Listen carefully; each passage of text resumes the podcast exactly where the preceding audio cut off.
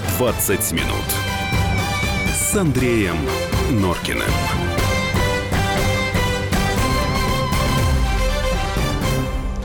18.05. Вы слушаете радио «Комсомольская правда». В эфире программа «120 минут». Студия Андрей, Юлия Норкина. Добрый вечер. Здравствуй, Россия. Добрый вечер, Москва. Как всегда, что нас с вами ждет в эти 120 минут? Начинаем с конца. В 19.30 мы обсудим обращение Владимира Познера к президенту России, патриарху Кириллу, с просьбой разъяснить, э, нарушает ли закон об оскорблении чувств верующих атеизм Владимира Владимировича Познера. Ну, понятно, да, это имеется в виду последствия приговора по делу Руслана Соколова Соколовского, который ловил покемонов э, в храме. В 19 часов э, такая, ну, близкая тема, потому что она относится к искусству. Дело в том, что Forbes составил список лучших кинорежиссеров России, и там э, на первых строчках этого списка режиссеры, которые добились наибольшего кассового успеха. Вот хотим узнать, что для вас хорошее кино, кассовое, это значит лучшее или нет? Ну, а первый час мы посвятим с вами беседе на серьезные, на самом деле, темы темы «Экономическое будущее России». Так мы ее назвали. У нас сегодня в гостях академик Российской Академии Наук, экономист Сергей Юрьевич Глазьев. Сергей Юрьевич, добрый вечер. Здравствуйте. Добрый Но вечер. сначала эпиграф. А почему так вышло-то? Что у вас, средств нету? То есть денег у вас не хватает? Средства у нас есть. У нас ума не хватает. Вот, э, Сергей Юрьевич, Кот Матроскин про это сказал много-много лет назад. Но если мы с вами сейчас обратимся к нашим слушателям, а вы, дорогие друзья, пишите плюс семь девять шесть семь двести ровно девяносто семь ноль два, это наши WhatsApp и Viber, во второй половине программы мы э, включим наш э, эфирный телефон. Так вот, если мы наших слушателей спросим, они скажут, что мы так вот до сих пор и э, живем в этой парадигме. Средства у нас есть, а ума не хватает. В Простоквашино. Ну, вообще-то, как вы знаете, недавно наш глава правительства сказал, что и средств тоже нет. Да. Получается, что ни того Надо нет, ни держаться. другого. Да, но можно еще держаться. Есть сила духа. Ну вот сегодня, на самом деле, я открою секрет. Мы планировали, что Сергей Юрьевич к нам придет сразу после э, 1 мая. Думали, что как бы вот майские праздники, труд и все такое. Но, знаете, реальность как-то рассудила даже более правильно. Потому что буквально накануне президент Путин подписал новую стратегию экономической безопасности а, нашей На период страны. до 30-го До 30 года аж. А, Сергей Юрьевич, вы же наверняка знаете этот документ. Вот сначала как бы тезисно ваше отношение к этому документу. Это э, научно обоснованный документ, э, который готовился при э, серьезном участии научного совета Совета Безопасности. Обсуждались много подходов к его формированию. Надо сказать, что он несколько раз переписывался, потому что само понятие экономической безопасности очень слабо увязывается с нынешней ультралиберальной, принято говорить, я бы сказал, ультракосмополитической моделью российской экономики, как э, вы, наверное, читали, она одна из самых открытых в мире. У нас э, нет ограничений ни по внешней торговле фактически, ни по потокам денег. Э, Мы одна из самых открытых э, экономик, которая э, намного превосходит по степени открытости даже Соединенные Штаты или Европейский Союз. То есть в офшоры мы открыто Да, что касается... Мы деньги. самая офшоризированная экономика. У нас э, примерно 53% промышленной собственности, ну, собственности на промышленные предприятия находится в руках у нерезидентов. Ну, нетрудно догадаться, что эти нерезиденты, как правило, лица э, с существующим или бывшим российским гражданством, которые просто перевели свои активы в офшоры. Э, И российская экономика является самым большим донором, наверное, мировой финансовой системы за последние 25 лет. Из нашей экономики было переведено порядка триллиона долларов денег за рубеж. Из них мы знаем только половину, куда делась. Она вращается между нами и офшорными зонами, а вторая половина бесследно растворилась э, в недрах чужих финансовых систем. Сергей Юрьевич, Поэтому извините, в этой ситуации говорить об экономической безопасности а в как рамках вот тогда, да, если мы говорим, что у нас вызовы трудно. и угрозы, вот мы такие открытые, а как тогда защищаться? Э, Вот э, в этом и актуальность этого документа. Он ставит задачу устранения этих э, Перекос. рисков, да, связанных с такой открытостью. Но главный риск – это утрата самостоятельности, безусловно. Ведь э, мы видим, что э, система управления нашим экономическим развитием дает постоянно сбои. Да, вот угу. недавно обсуждали те цели, которые президент поставил в своих указах знаменитых 7 мая 2012 года. В посланиях президента сформулированы были конкретные цели социально-экономического развития. В рамках существующей модели управления они оказались труднодостижимыми, потому что э, утрачена управляемость развитием. А Международный валютный фонд э, какое играет значение подожди, в управлении а, нашей игр... экономики? Подожди, сейчас про э, роль, которую играет Международный фонд, чуть позже. Вот, Сергей Юрьевич, вы мне скажите следующее, чтобы было понятно мне, и, я надеюсь, нашим слушателям тоже. Если стратегия подписана президентом, это некий перечень мер, которые должны быть притворены в жизнь. Когда она должна начать действовать? Это первый вопрос. И второй. Означает ли это, что в результате исполнения этой стратегии вот те риски, о которых вы сейчас говорили, будут устранены для нашей страны? А, стратегия уже действует, она так. утверждена. А это, новая, это новая редакция. Ага. А, была до этого другая редакция стратегии. А, Ее новизна в том, что она, может быть, более системно, методично определила основные угрозы и риски экономической безопасности. Предыдущая стратегия писалась э, еще в 90-е годы, и э, многие риски были тогда непонятны, связаны с открытостью экономики. Сейчас они... Может быть, э, они тогда даже каким-то благом выглядели? Тогда была, знаете, такая, э, я бы сказал, сверх острая дискуссия на тему критериев экономической безопасности. Я вспоминаю в 90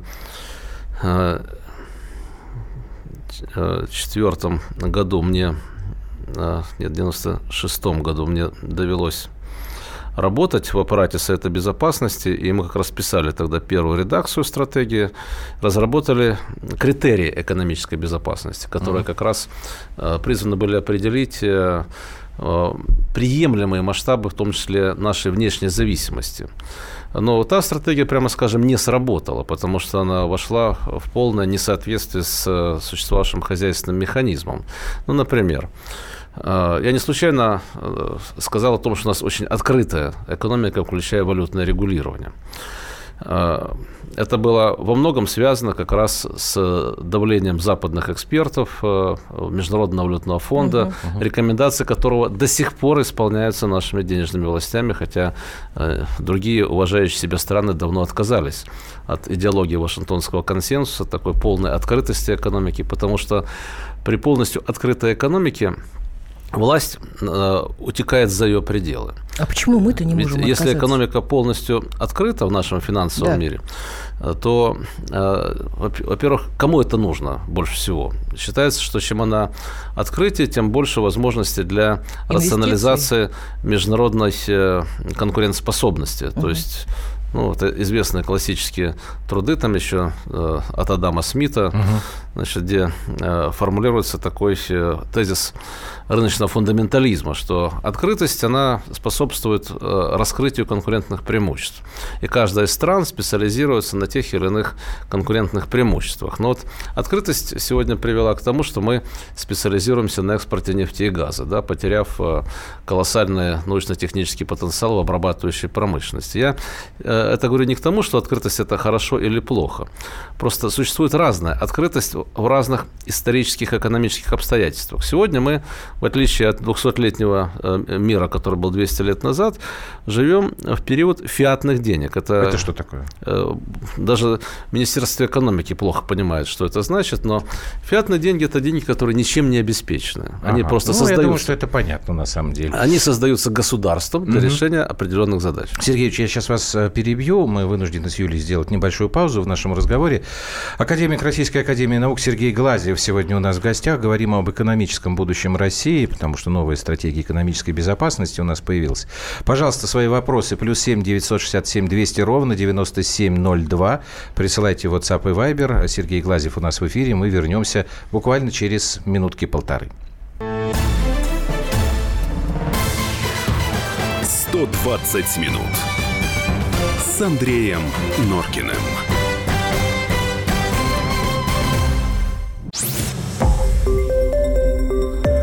Радио «Комсомольская правда». Более сотни городов вещания – и многомиллионная аудитория. Хабаровск 88 и 3 FM. Челябинск 95 и 3 FM. Барнаул 106 и 8 FM. Москва 97 и 2 FM. Слушаем всей страной.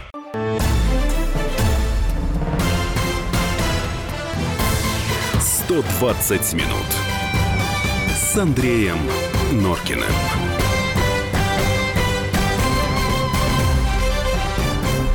Итак, это программа «120 минут», и у нас сегодня в эфире Сергей Глазьев. А, Юль, ну давай вот этот вот вопрос да, про зависимость нашу от Международного никак валютного не могу фонда понять. и других а, организаций. Вот я как человек-обыватель, который э, сталкивается со всем, с чем сталкиваются простой, э, да все мы, на самом деле, живущий в России человек. Почему мы не можем отказаться от Международного валютного фонда? Почему мы до сих пор зависим? Ну, не конкретно от него, а вообще вот Мы от, реально от можем стать независимыми технологии. в экономическом отношении. То есть мы не станем при этом голодать, нам нечего будет носить. Реально мы можем э, закрыться от Международного валютного фонда и начать жить самостоятельно экономически? Вопрос э, риторический, мне кажется, потому что уже если такие маленькие страны, там, да, совершившие экономические чудо, там, как Малайзия, предположим. Ну, сингапурское чудо, э, да? Сингапур. Ликван Ю э, великий. Да, уже соединен... Да, да, вообще рекомендациям валютного фонда следуют только э, безграмотные денежные власти стран, которые не сильно заботятся о развитии собственной экономики, потому что задача валютного фонда никак не связана с экономическим ростом. У валютного фонда одна ключевая задача э, – обеспечить свободное движение международного капитала. Что такое международный капитал? Я специально упомянул про фиатные деньги, потому угу. что сегодня основную часть денег в экономике создает Федеральная резервная система США, Европейский центральный банк, Банк Англии и Банк Японии. Вот четыре мировых валюты, ну, которые во всем мире котируются, как говорится, и объем эмиссии этих денег за последние 8 лет после начала финансового кризиса составляет примерно трехкратное увеличение денежной базы. То есть количество этих валют, включая доллар США, выросло за 8 лет в три раза. В три раза увеличился их объем. Можете себе представить? Э, что это означает для таких открытых экономик, как наша? Что э, этот самый международный капитал, а по сути это американоцентричный капитал, потому что успех американских транснациональных корпораций во многом связан с тем, что у них безграничная подкачка со стороны денежного печатного станка. Федеральная резервная система США печатает доллары, которые ничем не обеспечены, кроме американского государственного долга.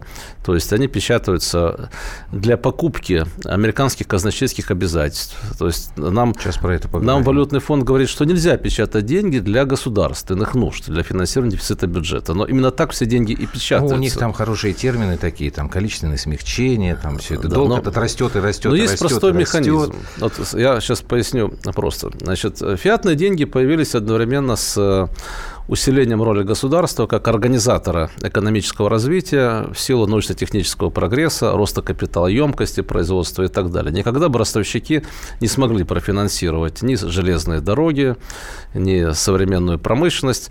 И пионером в создании фиатных денег э, были Соединенные Штаты. В XIX веке э, был такой Гамильтон, известный американский экономист и э, руководитель государственного масштаба, который впервые начал простую денежную эмиссию для э, финансирования инвестиций в развитие производства.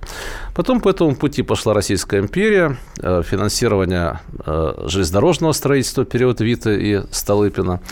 Затем Советский Союз тему фиатных денег подчинил народнохозяйственному планированию. В Советском Союзе не было проблем с нехваткой денег. Вообще, я вам скажу, в мире фиатных денег, когда правительство говорит, денег нет, но вы держитесь, это свидетельство полной некомпетентности, потому что э, в любой стране мира деньги само государство и создает. Создает столько, сколько нужно для развития экономики. Другое дело, что если их создавать слишком много, uh-huh. больше, чем экономика может переварить, действительно наступает инфляция. Но если денег не хватает, и у вас простаивают ресурсы, у вас э, безработица, ну вот вас, производственные а, мощности а, стоят, значит, это тоже инфляция инфляции. Вас за это... это и критиковали, насколько я знаю. Говорили как? Глазьев предлагает потушить пожар деньгами. Глазьев предлагает, значит, напечатать столько денег, сколько нужно для того, чтобы заработало производство. Ну, я утрирую, но вы же знаете, вас да, обвиняли именно... именно в этом. Но, тем не менее, Глазьев знает, э, как сейчас нужно сделать, чтобы экономика э, нашей чтобы э, страны началось, да. начала подниматься, ну, чтобы люди начали ходить на заводы, на фабрики. Ли, да, и надеетесь ли вы в этой связи вот на новую стратегию экономической безопасности? Сергей Юрьевич. Дело не только там, я знаю или нет. Есть эконом, теория экономического развития и практика успешных стран. Есть опыт исторических провалов в экономике. И если мы сами не создаем деньги для развития собственного производства, то мы вынуждены пользоваться чужими деньгами для этого. Что, собственно говоря, и является лейтмотивом политики валютного фонда. Когда валютный фонд доказывает, что мы не имеем права, не должны сами создавать деньги, рубли, mm-hmm. то что это означает? Что для того, чтобы напечатать рубли, нам нужно сначала экспортировать какие-то товары получить иностранную валюту, или взять деньги взаймы, или при, привлечь иностранные инвестиции. Только под иностранную валюту нам разрешается создавать свои деньги. Это автоматически экономику загоняет э, в колониальную зависимость, потому что экономика идет туда, Но, откуда идут мы независимые, деньги. Мы, мы тогда зависимые, зависимые государства? Да. зависимые? Так в этом-то вся, вся проблема и заключается, что Экономические санкции, которые были введены против нас, э, были заранее спланированы таким образом, чтобы нанести нам максимальный вред вследствие того, что мы не умеем сами создавать свои деньги. Э, и наша уязвимость определяется тем, что в отсутствие собственного механизма создания денег, а еще раз напомню, все страны мира создают деньги. Это деньги фиатные, они не обеспечены ни золотом, ни какой-то иной, так сказать, валютной ценностью они обеспечены только долговыми обязательствами. Это как бы авансирование экономического угу. роста. Сначала государство создает деньги, они вливаются в производство, они идут на финансирование инвестиций, и чем беднее страна, чем меньше в ней денег, тем важнее роль государственной денежной эмиссии. Все без исключения примеры экономического чуда начинались с организованной денежной эмиссии для целей кредитования инвестиций под государственным контролем. И главное здесь не вопрос, печатать деньги или не так печатать мы, деньги. Мы не можем это делать, потому что мы не знаем, как мы не умеем, или нам не позволяют? Нам не позволяют, конечно, не позволяют. Значит, нет, секундочку. Во-первых, мы Понятно. суверенное государство, э, поэтому мы сами решаем, чего нам делать, а чего не делать. И никакого э, там международного обязательства или какого-то насильственного принуждения у нас нет. Во-вторых, э, Российский Центральный банк, который отвечает за денежную политику, является государственным институтом. Это не какая-то частная лавочка, и тем более это не никакого там нет иностранного контроля, это наш собственный институт государства, созданный для того, чтобы организовывать денежное обращение. Но я на что хочу обратить внимание, что все примеры экономического успеха, скачка стран из состояния бедности в состояние процветания угу. были связаны с планомерной денежной эмиссией. Слово планомерно здесь ключевое. Не просто печатать деньги, а деньги как инструмент финансирования, кредитования инвестиций. Деньги должны быть материализованы в росте производства, внедрении новых технологий, в повышении эффективности и в снижении издержек. Э, благодаря этому достигается одновременно расширение кредита, которое сопровождается увеличением долгов в экономике, но при этом не происходит инфляции, потому что деньги материализуются в товарах, в новых технологиях, которые повышают эффективность производства. В качестве трех исторических примеров я уже начал. Первый пример США 19 века. Государство само начало создавать деньги для развития экономики. Потом Сто лет назад э, печатный станок был приватизирован, создана Федеральная резервная система США, но она работает по закону Соединенных Штатов, согласно которому эмиссия доллара идется главным образом под покупку долгов американского федерального правительства. Э, эмиссия доллара на 90 с лишним процентов обеспечена эмиссией казначейских обязательств. То есть э, в той мере, в которой ФРС США печатает доллары, в такой мере американский бюджет получает эти деньги для финансирования своего дефицита. То есть эмиссия ради удовлетворения государственных нужд. Вторая модель. Я уже говорил, Советский Союз, который использовал фиатные деньги для обеспечения роста производства. Деньги печатались в соответствии с планом роста производства. Поэтому значит, э, лимитирующим фактором э, были производственные мощности. Угу. Когда денег э, давалось больше, чем производственные мощности, возникал недострой затягивание капитальных вложений и так далее, дисбалансы в торговле потом проявились, дефицит появился и прочее. Поэтому вопрос сбалансированности очень важен при денежной эмиссии. Если денег печатается слишком много, больше, чем производственных ресурсов, ну, либо инфляция происходит, их обесценение, либо дефицит в плановой системе. Наконец, третья модель, которую начали японцы. Э, по примеру Советского Союза, в 1947 году они приступили к комиссии денег под рост капитальных вложений. Еще одна модель в Западной Европе была реализована после войны. Эмиссия денег под векселя предприятий, то есть uh-huh. под обязательство предприятий наращивать производство и возвращать деньги за счет роста товарной массы. Ну и, наконец, современная китайская модель, которая этот опыт объединяет. Uh-huh. Сейчас снова сделаем паузу. Просто я вот вас слушаю и ловлю себя на мысли, что вот когда я, например, на работу еду и слушаю радиостанции, там, ну, в том числе деловые, ну, я не знаю, 70% о том, какое решение примет сегодня ФРС, что сказал там Национальный банк Японии. Поэтому я все равно возвращаюсь к мысли, насколько мы зависим от тех решений, которые принимают совершенно не в нашей стране. Понимаете? Ну, давайте мы сделаем паузу. Новости сейчас будут в эфире «Комсомольской правды». Плюс семь девять шесть семь двести ровно девяносто семь ноль два. WhatsApp, Viber. Ваши вопросы Сергею Глазеву. 120 минут с Андреем Норкиным.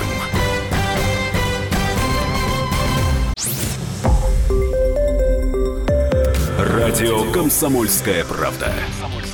Более сотни городов вещания и многомиллионная аудитория. Челябинск 95 и 3 FM. Керчь 103 и 6 FM. Эм. Красноярск 107 и 1 FM. Москва 97 и 2 FM. Эм. Слушаем всей страной.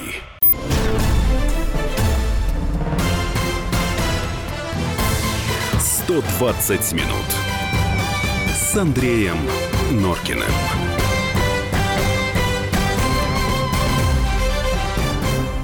18 часов 32 минуты. Вы слушаете радио «Комсомольская правда» в студии Андрей Норкин и Юлия Норкина. Здравствуйте еще раз. И мы обсуждаем здрасте, здрасте.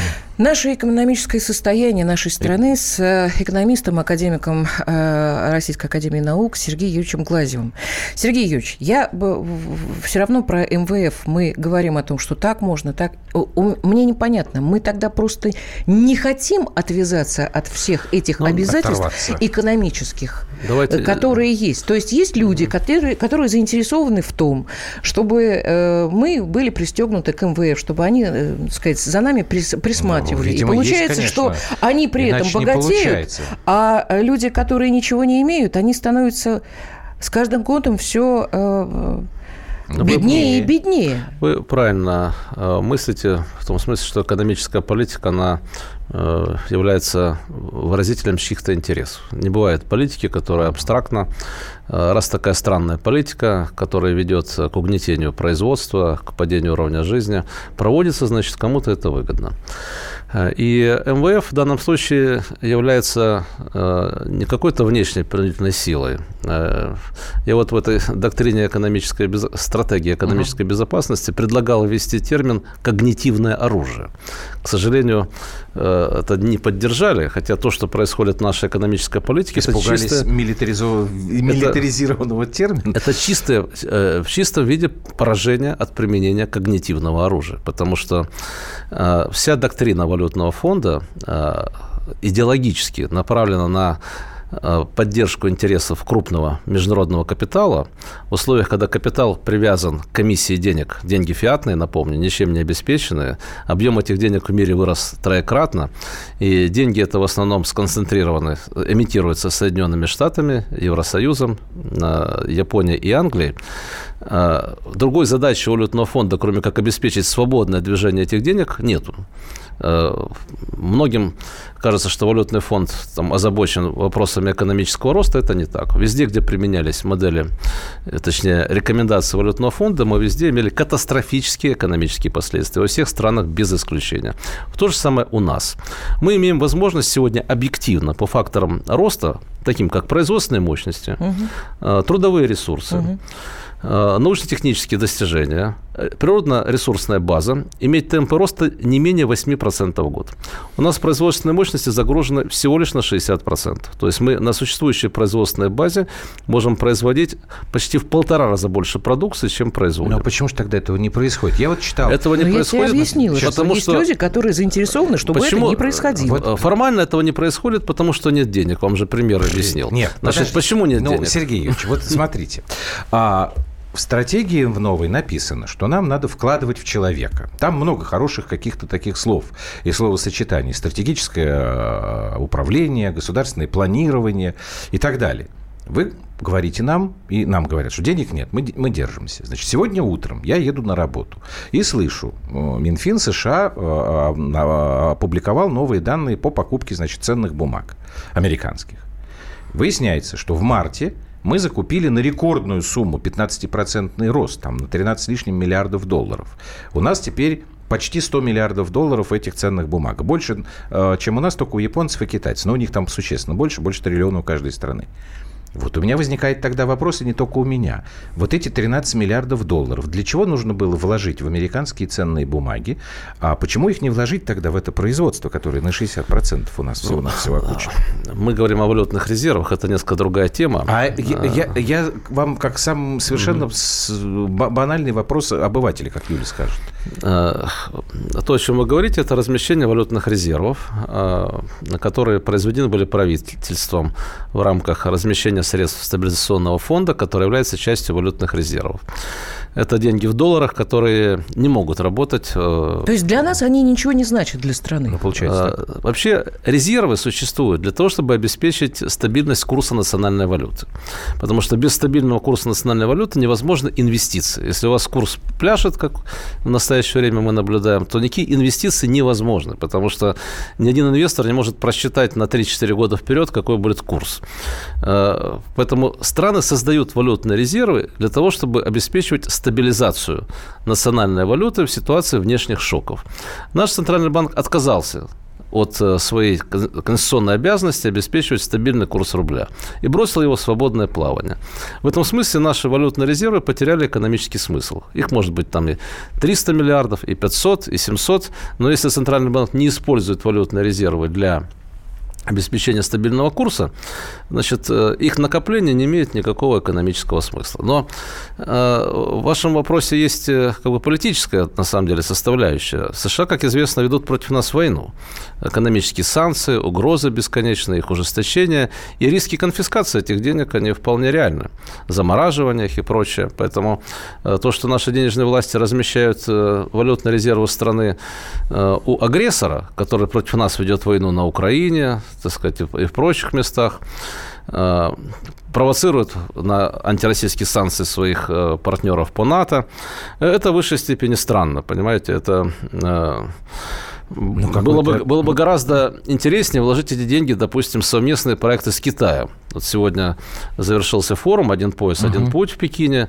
Речь шла о крупномасштабных инвестиционных проектах, чем вкладывать деньги в американские казначейские обязательства, то есть финансировать американские военные расходы, за которых у них дефицит бюджета, то есть финансировать милитаризацию и гонку вооружений. Гораздо лучше было бы эти Но ну, деньги потратить как на создание объясняют. совместных Нет, вы инвестиционных что проектов. Мы сейчас договоримся до того, что люди, которые нас слышат, они поймут, что на самом деле в правительстве сидят Подумают. те, не поймут, Они подумают, подумают о том, да. что в правительстве сидят те, кто совершенно не заинтересован в том, чтобы наша страна в экономическом отношении вылезала из этого э, спокойно, спокойно ситуации. Спокойно, из этой ситуации. Э, ну, я вам скажу, что э, по всей видимости большинство людей, которые сегодня обличены полномочиями и э, руководят денежными потоками, все устраивает. Ведь э, можно перейти к политике экономического роста. Я уже говорил, потенциал роста у нас очень большой. Как? Э, что нам сделать, э, Сергей Юрьевич? Что вот сделать, давно известно. пишут и пишут. Что да. сделать? Что, что вот, например, почему, значит, вы советник президента, спрашивают вопрос, почему ваши теории не принимаются? Значит, что делать, понятно. Это многократно программа экономического роста предлагалась нашими учеными. Поддержана сегодня деловой Россией. Есть программа роста, которую Столыпинский клуб опубликовал опубликовал. Э, есть предложение торгово-промышленной палаты. Они все сходятся в одном, что необходимо создать условия для роста инвестиций. Это как? азбука. Для того, чтобы э, был рост инвестиций, необходимо их финансирование, необходимо кредитование. Для этого необходима целевая кредитная эмиссия. Другого варианта у нас сегодня нет. По той причине, что у нас нет таких пенсионных фондов, частных сбережений больших. Если бы у нас работала нормальная банковская система, как э, трансмиссионный механизм, говорят экономисты, банки собирают сбережения, вкладывают их в инвестиции. У нас она, э, доля инвестиций в кредитах в банках составляет меньше 2%. Наши банки дают потребительские кредиты, финансируют спекуляции. А в итоге получается, что население, которое является э, обычно в экономике нет-то кредитором, кредитует экономическое развитие за счет сбережения, превратилось в заемщика. Объем потребительских кредитов почти ну, сравнялся со сбережениями населения. Поэтому других источников финансирования инвестиций, кроме как целевая кредитная эмиссия, реальных не существует. Да, формально существует еще один источник – это иностранные инвестиции. И в той мере, в которой мы не создаем свои собственные длинные деньги под планы роста производства, мы э, толкаем наши корпорации на заимствование за рубежом. Отсюда гигантский внешний долг нашей экономики в целом, достигающий полтриллиона долларов. То есть мы, с одной стороны, э, даем возможность э, увозить в офшоры наши сбережения наших, так сказать, агентов экономических, а с другой стороны толкаем наших э, платежеспособных заемщиков, предприятия на заимствование за рубежом. И э, тем самым повышаем свою уязвимость, вместо того, чтобы самим создавать кредит. Так вот, э, для того, чтобы обеспечить экономический рост, необходимо сочетание стратегического планирования с частной инициативой предприятий. Для этого отработан механизм и закон принят о стратегическом планировании. Э, наш президент э, рекомендовал использовать форму специальных инвестиционных контрактов, когда органы власти с инвесторами договариваются о совместных э, планах по развитию тех или иных направлений, отраслей, видов деятельности, регионов.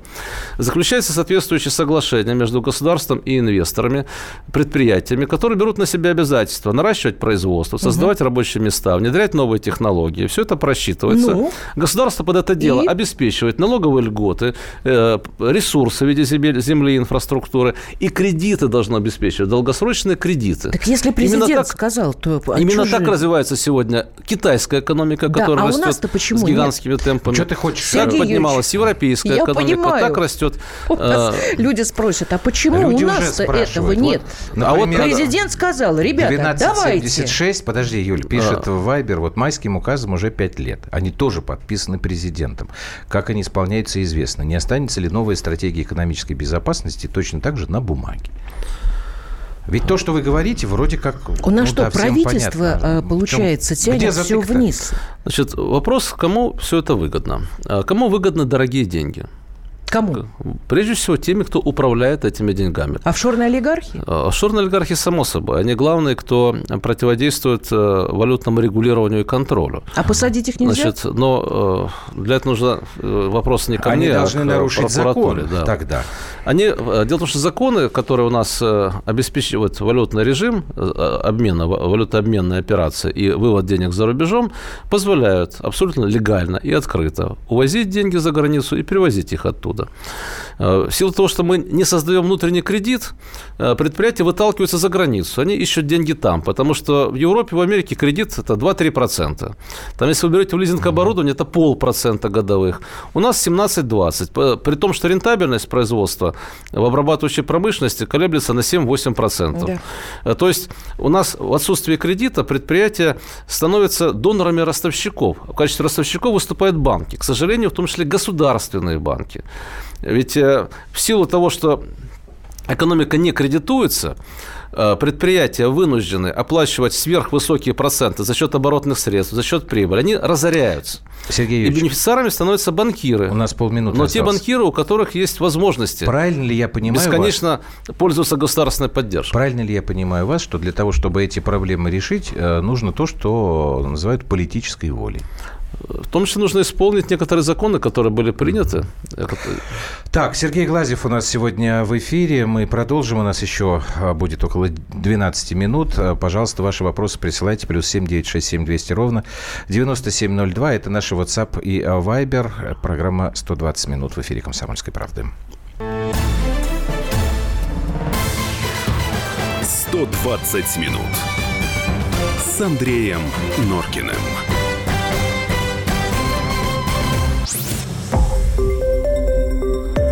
Радио «Комсомольская правда».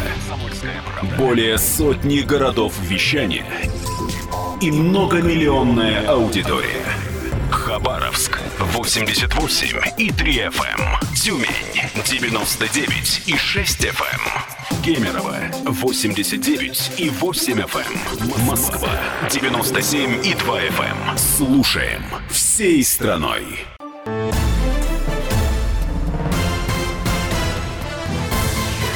120 минут с Андреем Норкиным.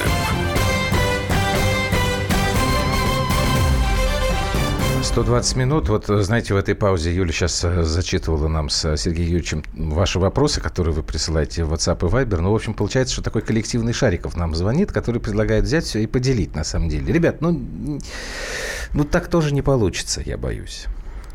Потому что деньги в офшорах, там без нас уже их поделили, и не факт, что еще... Да, ребят, нам уже ничего не светит на самом деле.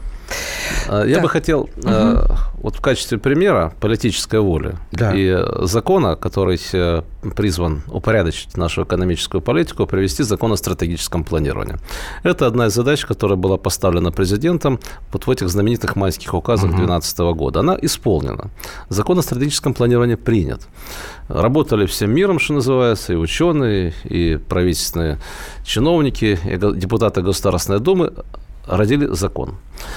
А, была политическая воля проявлена, президент это э, контролировал этот процесс и добился того, что закон был принят. Первая реакция нашей исполнительной власти, правительства, давайте отложим применение закона на три года до 2018 Почему? года на поствыборный период. Ну, там, знаете, по известному э, байке Хаджина Средина, да, угу. что-то произойдет. Ну, да. авось, или. авось, может быть, и не придется его выполнять. Потому что наша система управления лишена механизмов ответственности. Не только в государственном бизнесе, но и даже в частном. Что такое механизм ответственности? Вот поставили задачу, да, экономический рост, производительность труда, норма накопления, все эти параметры как целевые показатели установлены. Но за их исполнение никто не отвечает, пока нет закона о планировании. Появляется закон о планировании. Что это означает? У государства все рычаги власти. Во-первых, создание денег, о чем мы говорили. Во-вторых, прогнозирование, э, выбор приоритетов, помощь бизнесу в освоении новых технологий – это все э, задачи посильные государству, которое оно должно выполнять. Но деньги государственные находятся в конкретных структурах, в государственных банках. Между прочим, доля государственных банков сегодня в банковской системе зашкаливает за 80% уже. То есть все деньги практически в экономике контролируются государством. И вот представьте себе, государственный банк, не будем называть имена, сегодня оперирует гигантскими объемами государственных денег. У него нет плана он ни за что ни перед кем не отвечает. Люди, сидящие в государственных банках, они очень довольны жизнью. Они, можно сказать, поймали Бога за бороду. Потому что они назначают произвольные проценты и получают сверхприбыли. Обратите внимание, кредит в экономике сокращается, производство падает, экономика деградирует, инвестиции сжимаются, а банки декларируют сверхприбыли. Э, прошлый год был рекордным по получению процентных прибылей. Банки превратились в ростовщиков. Таких э, э, ростовщических процентов, как в России, нет ни в одной стране мира, кроме, может быть, Бразилии. Банковская маржа, то есть разница между тем, uh-huh. за сколько банки берут деньги, за сколько дают, достигла 10% и больше. Предприятия при этом разоряются. Как такое может быть? Банкиры государственные банки получают прибыли, а клиенты разоряются. Объем кредита сокращается. Ответ только один, что банки занимаются не кредитованием инвестиций, они занимаются э, кредитованием спекулятивных высокодоходных операций, потребительским кредитованием э, и распоряжаются государственными деньгами как своими собственными. Кому хотят, дают, кому не хотят, не дают. Когда процентная ставка сверхвысокая, это означает, что банкир превращается в хозяина жизни для любого предприятия. Так, Он может понимаю, дать предприятию кредит. Сергей, что с этим делать-то? Вот, Президент начинается, начинается как, рейдерство, как? когда прекращают кредитовать предприятия и отбирают у людей Это просто понятно. активы. А что с этим делать? Вот Владимир, а, вот Владимир вот, Синицын нам пишет, э, Вайбер, так экономический блок правительства враги. Так получается. вот, я вам говорю, что а, у есть, как модно говорить, бенефициары этой политики. Так. Это э, влиятельные структуры, скажем так, которых эта политика полностью устраивает. Некоторые из них мы уже назвали. Это офшорная олигархия, угу. которая э, не дает вести никакого валютного контроля и регулирования, потому что они привыкли уходить из-под российской юрисдикции и инвестировать ну, из офшоров. Потеряют, Второе. Это, как это не печально, крупные государственные корпорации и банки, которым не нужно планирование. Они боятся планирования и шарахаются как черт от ладана от планирования. Они говорят, не нужно, это все типа устарело, хотя весь мир планирует сегодня. И посмотрите европейские планы, там программы на 25-30 лет вперед, научно-технические и инвестиционные по развитию инфраструктуры. Трамп сейчас в Америке требует планов, от каждого штата требует планов по ему, наращиванию кстати, инвестиций, по, по развитию той же инфраструктуры. Китайская экономика, пример экономического чуда, соединившего планирование с рыночными механизмами. То есть во всем мире в 21 веке научно-технического прогресса, когда цикл производственный составляет э, с инвестициями 10-15 лет, а в некоторых отраслях без планирования не обойтись. Но если есть планирование, значит, возникает ответственность. Uh-huh. А тем людям, которые сегодня ворочают деньгами, им ответственность совершенно ни к чему. Они хотят, чтобы ничего не менялось. Их это состояние... То есть, чтобы они богатели. Это состояние богатели, жизни без плана, Кто же без ответственности. воле стать из богатого в бедным? Ну. Главное что? Чтобы не поймала прокуратура, там, чтобы деньги были возвращены, но... а как они будут использованы, Сергей для них это не важно. Стенки надо ставить. Что-нибудь... Так, все, Норкина села на своего да, я села на своего конька. радикального конька. Я могу сказать Два-три так, что... расстрела, и все, а, и мозги встанут для, на Для обеспечения экономического роста нужно решать много задач. Нужны квалифицированные люди, специалисты, нужна инфраструктура, нужны инженеры, нужны производственные мощности. И все страны заняты решением этих задач. Мы единственная страна в мире, в которой для экономического роста не хватает денег. Э, проблемы нехватки денег нет ни в одной стране мира. Ни в Америке, ни в Европе, ни в Японии, ни в Китае. И даже в бедной Эфиопии нету проблемы с деньгами, потому что государство, если оно бедное, оно само создает деньги. Если государство богатое, тогда работает механизм сбережения, банки, инвестиции. А Сергей вот Анатолий ну... Борис Чубайс недавно на корпоративе говорил, что у нас очень много денег. Правда? Это пример ну, вот как раз крупных корпораций, денег, которые без плана себя чувствуют великолепно. Им государство дало деньги и не спрашивает спрашивают за эффективность использования этих денег. И все-таки я еще раз задаю свой вопрос. Вы действительно являетесь советником президента? Президент не слышит или пока ничего не может сделать? Или слишком радикально нужно менять в таком случае законы, конституцию ну, если и вы вообще можете ответить на этот вопрос. Мироположение. Нет, вы знаете, вы меня представили как академика, я высказываю в данном случае свою точку зрения, а не официальную. Что касается э, моего руководителя, нашего главу государства, то э, а ведь я могу сказать, что очень надеемся. Я могу сказать, что э, если бы не его политическая воля и не его настойчивость, сегодня не было бы у нас ни военно-промышленного комплекса, который обеспечивает да нашу обороноспособность, э, не было бы инфраструктурных проектов, не создавались бы сегодня э, принципиально новые высокотехнологические производства. В том хаосе, который нам достался после 90-х годов, не так просто выстроить систему управления экономическим развитием. Может, я вас уверяю, что хм. президент знаком с нашими разработками, он прекрасно ориентируется в современных Вы механизмах экономического развития. Вопрос только в том, что выстраивание системы э, сквозной ответственности э, в управлении требует времени. Да вы Нам... скажите людям, дайте, дайте клич. Я уверена, что, что в России что огромное люди... количество умных, ответственных людей, которые люди придут на должности придут. и начнут работать э, не только на свой карман и свою задницу, но и немножечко я лично, я лично считаю, что нам необходима система оценок деятельности всех уровней э, исполнительной власти с точки зрения обеспечения экономического роста, подъема благосостояния, самое главное, роста инвестиций. С точки зрения экономической теории, главное, чем должна заботиться экономическая власть, это максимизация инвестиций. Чем без инвестиций не может быть экономического роста. И главные показатели сегодня, допустим, той же китайской экономики для всех чиновников, это что ты сделал для роста инвестиций в развитие экономики. И, страны. И, ну, естественно, ну, естественно ну, страны, конечно. не своего не личного любимого, домашнего да. хозяйства. И э, ну, теория экономическая доказана, ссылаясь на, на классика Тобина, Нобелевского лауреата, что главная задача денежных властей должна быть создание условий максимизирующих инвестиционную активность в экономике. А для этого нам нужно научиться управлять денежной эмиссией, направлять деньги на развитие производственных инвестиций, так на внедрение новых технологий. систему менять, нам нужно стабилизировать, нам, нам нужно стабилизировать курс рубля для того, чтобы это инвесторы понятно. могли планировать Но долгосрочное будущее. Это для этого нам нужен механизм государственно-частного партнерства, взаимная ответственность государства и бизнеса за достижение совместно поставленных целей Сергей и задач. не отвечайте а, на ее вопрос все сейчас это... закидает вас, она будет подбрасывать. Сергей все. Юрьевич, а, что это... делать с этими крокодилами, которые не дают стране нормально развиваться? Вы знаете, что с ними делать? Вот я еще раз подчеркиваю, что в наше, мы все-таки живем в правом государстве. Ну, конечно. Нам необходимо в правовую ткань нашей системы управления ввести механизмы э, оценки угу. деятельности э, вот. управленцев всех уровней Минуту за эффективное использование ресурсов. Правительство должно отвечать в целом за экономический рост.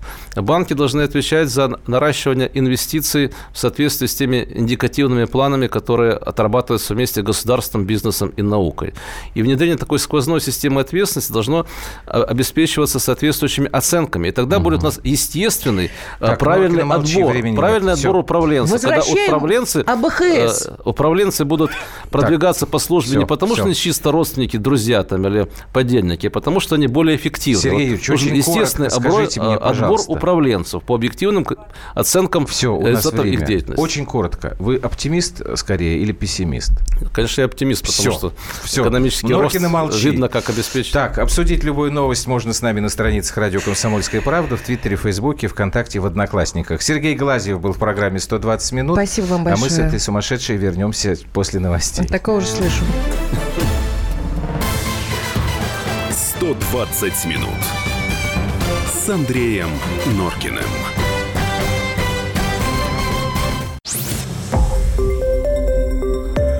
Радио «Комсомольская правда». Более сотни городов вещания и многомиллионная аудитория. Ставрополь 105 и 7 FM. Эм. Севастополь 107 и 7 FM. Эм. Калининград 107 и 2 FM. Эм. Москва 97 и 2 FM. Слушаем всей страной.